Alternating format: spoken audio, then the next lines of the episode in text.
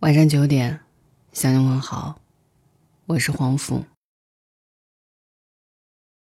女儿的这封信刷爆朋友圈。妈，我可能不会结婚了。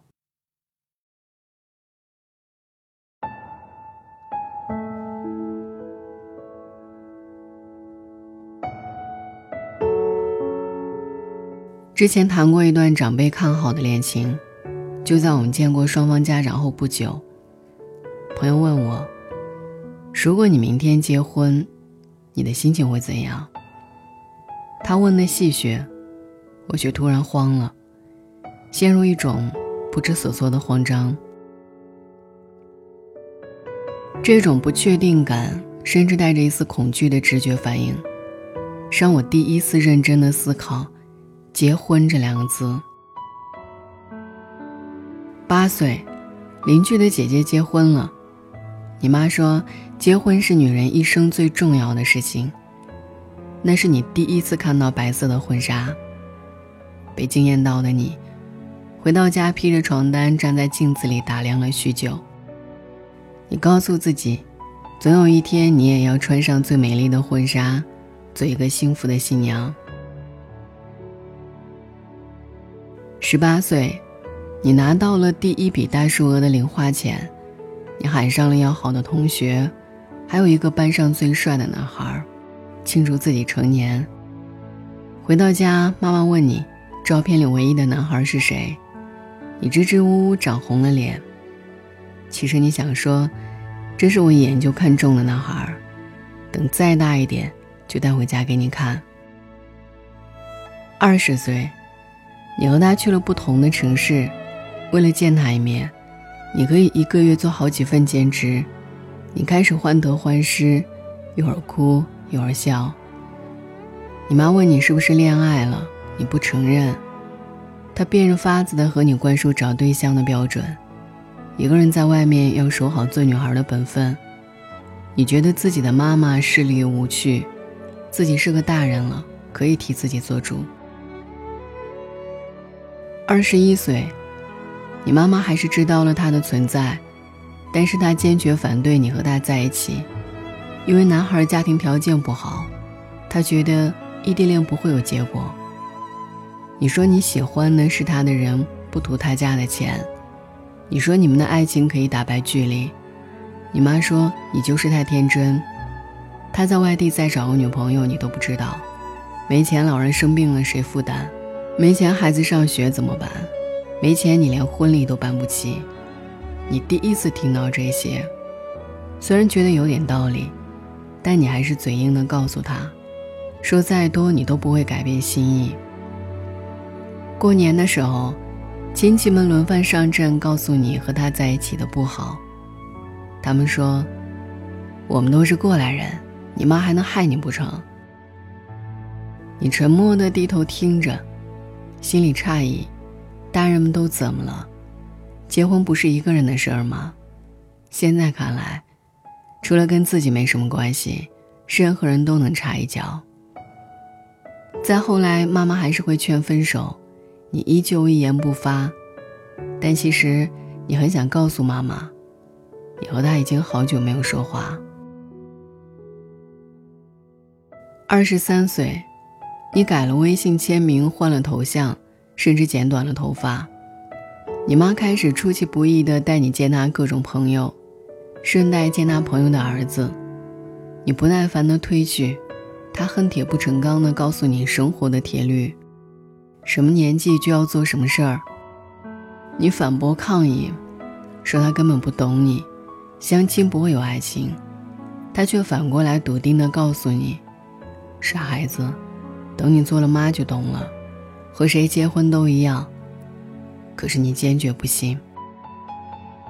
二十四岁，本命年的生日，你邀请了好久不见的众多好友，他们成双成对，你笑着调侃，明明早恋的是自己，最后只有自己是一个人。你们聊少年时的校园趣事，谈当年的暗恋和心事，你突然发现，成家的已过半数。你感慨时间过得这么快了，你恍惚着思考，是不是该找个对象了？二十五岁，凌晨一点，最早结婚的好友给你发来了语音，说自己穿着睡衣缩在小区的楼下，无处可归。你打车接他回了家，他和你讲结婚后的诸多矛盾和心酸。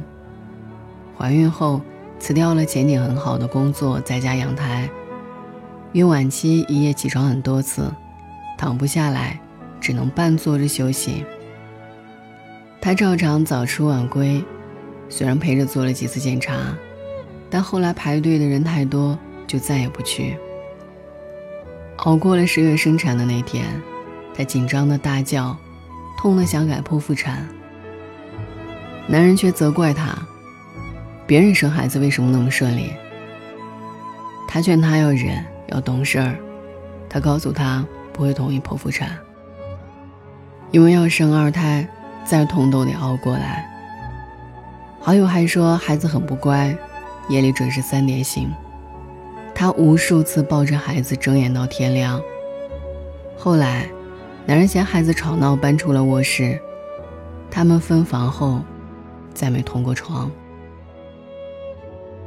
他边哭边讲刚才大吵的画面，自己一气之下出了门，才发现没带现金，手机里没钱，娘家太远，居然无处可去。他说了好多，你心疼坏了。那次之后，你第一次开始恐婚。你爸结婚后自己在家成了客人，在老公家，永远是个外人，最后自己也会无家可归。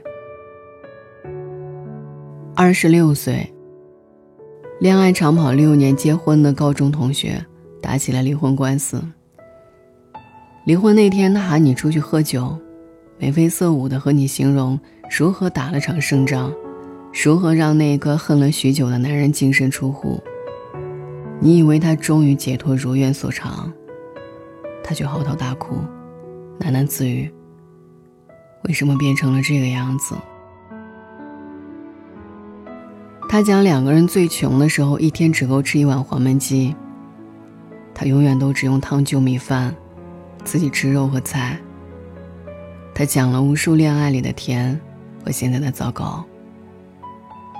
他问：“是不是婚姻真的是爱情的坟墓？”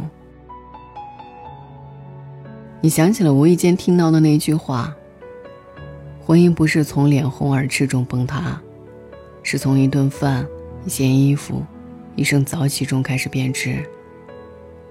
无聊、不耐烦、失去信心、潜滋暗长，最终主导了婚姻的走向。那个时候，你内心无比动容，你在心底问自己：是不是和谁结婚都一样？”最后都会后悔，都会不幸福。二十七岁，你妈问你还在等什么？女人到了三十再优秀都没人要了。她说差不多就行了。你和她说，你自己一个人过得挺好的，你想继续读书深造，你想去旅游看看世界。她气得都快哭了。说能不能不让他操心？为什么要和别人不一样？所有人都结婚，为什么你要搞特殊？你看着妈妈的白头发，再多的话，却没说出口。你很想问为什么要结婚？你很想问他，妈妈，你抱怨了爸爸一辈子，结婚后你就真的幸福吗？你还想告诉他？你好朋友的辛苦，但是你什么都没问出口，因为那一刻你突然明白，你说再多，妈妈她都不会理解你的心情。她只想你结婚，听话。也许结婚真的是无数人的宿命。二十八岁，你遇到了一个老实人。他孝顺、勤奋，会做饭，还煲汤。可是他不喜欢听你钟爱的《Live Horse》，不喜欢旅行，不喜欢陪你尝试新奇的馆子。你们一次次的出来吃饭，很少有激情，但不厌倦。你知道他就是那个最合适的结婚对象。不久后的一天，你们会步入婚姻，你会生孩子，你会照料家庭，做一个妻子应该做的事儿。你们会像无数对夫妻一样，有争吵，也有小温馨。你带他回了家。你妈安心的笑，让你瞬间产生了内疚的情绪。你觉得自己还是太自私。你觉得所有人都开心的话，只有自己不开心，好像也没什么不好。你开始有了尘埃落定的释然。你对自己说殊途同归，也没什么不好的。虽然你心里一点儿也高兴不起来。直到有一天，朋友问你：“如果你明天结婚，心情是怎样？”你沉默了。朋友又问：“你爱不爱他？”你说：“又不是小孩子了，哪有那么多爱不爱的？挺合适的。”说出这句话的那一瞬间，你突然好想哭。你难过极了。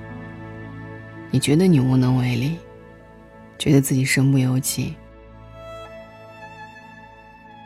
其实他问你，如果明天就结婚的那一刻，你就有了深深的绝望感。因为结婚后的五十年，你一眼就能望到头，数字清晰无趣。你很想告诉你最亲密的朋友，你一个人睡的时候总是更香，你一点也不喜欢小孩儿。你有很多别人都不看好的小愿望。你超想有个能陪你一起疯、一起淋雨、一起放肆、一起突破自己、尝试很多新奇、打破无数不可能的人。你不敢说，你怕他觉得你矫情，你怕他嘲笑你荒唐。就在你准备再次沉默的时候。他告诉你，他也许不会结婚了。他说自己的爸爸很开朗，曾经给他写信说：“爸爸只要你幸福，你的想法很多，爸爸不能理解，但是爸爸想你开心。”他和你描述父亲怎么帮自己说服妈妈时，羡慕极了。他给你介绍那些三十岁单身过得很棒的女性。给你讲见识到的最幸福婚姻的模样。契合的他们是怎样各自精彩，互相成全。他说根本没有永久的婚姻，只有一起成长的夫妻。自己都活得不真实、不畅快，也不会遇到那个真正对的人。你的内心好像有什么东西又复活了。他开玩笑说。可以介绍自己的爸爸给你的父母时，你笑了，笑得异常开怀，是这几年里最畅快的一次。二十九岁，你家最懂事的堂姐离婚了，你和那个老实人分了手。你妈愤怒的和你冷战了好久，最后说了一句：“你长大了，我也管不了你的气话。”却再没催过你。后来的后来，你妈依然会问你有没有遇到合适的人，但频率不那么高了。生日那天，你升了职，给他们报了最想去的国家旅行团。你突然发现，他们没了当年的焦虑，甚至和朋友炫耀起自己女儿的能干。你又换了微信头像和微信背景图，图片上的文字很扎眼，他写。很多人没结婚，不是因为觉得婚姻不重要，而是婚姻很重要。三十岁，你终于还是走到了大家恐惧的年纪。生日前夕，你独自去了一个梦寐以求的国家。你躺在露天的摇椅上，看着满天的繁星。思考和那个老实男孩分手后的几年，你回忆去过的城市美景，看过的很多书籍，遇到的很多陌生人。你想起和挚友发生的有趣小事儿，笑出了声。猛然间，你发现自己变成了一个沉默内敛的女人，独自一人，也能安然幸福。你知道，看到成双成对的璧人，依然会羡慕，但你不会再着急，不会再为看得到的未来感到恐慌。你知道，依然有很多人觉得你是个可怜的女人，因为他们始终觉得，成了家才有幸福的可能。可是他们不知道，你已经毫不在意那些闲言碎语，因为在你的眼里，结不结婚已经不再是会困惑纠结的问题。你想的更多的是哪里会有更美妙的风景，哪里有更广阔的发展余地，怎样才会发现更好的自己。你看着点好蜡烛的生日蛋糕，思考未来的几年，你在想。会不会就这样单身一辈子？你问自己，哪天会不会真的后悔？后悔没有在合适的年纪结婚，后悔没抓住那个难得的老实人。你不知道，但你明确的知道，当年的将就不想要。想到这里，你笑了，你一口气吹灭了蜡烛，闭上了眼睛。默默的和自己做了一个约定：别逼自己，别妥协，别对婚姻失望。如果你明天就结婚，希望你会由衷的欢笑。晚安。我想我会一直孤单，这一辈子都这么孤单。我想我会一直孤单，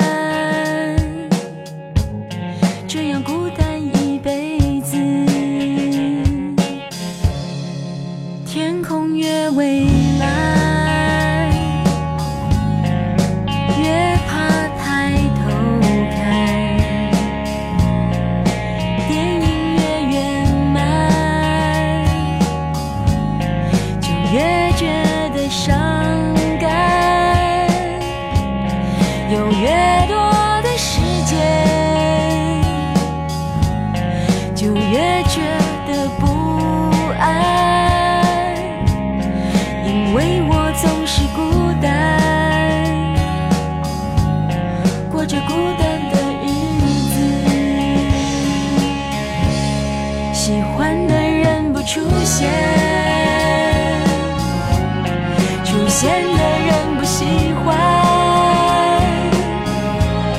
有的爱犹豫不决，还在想他就离开，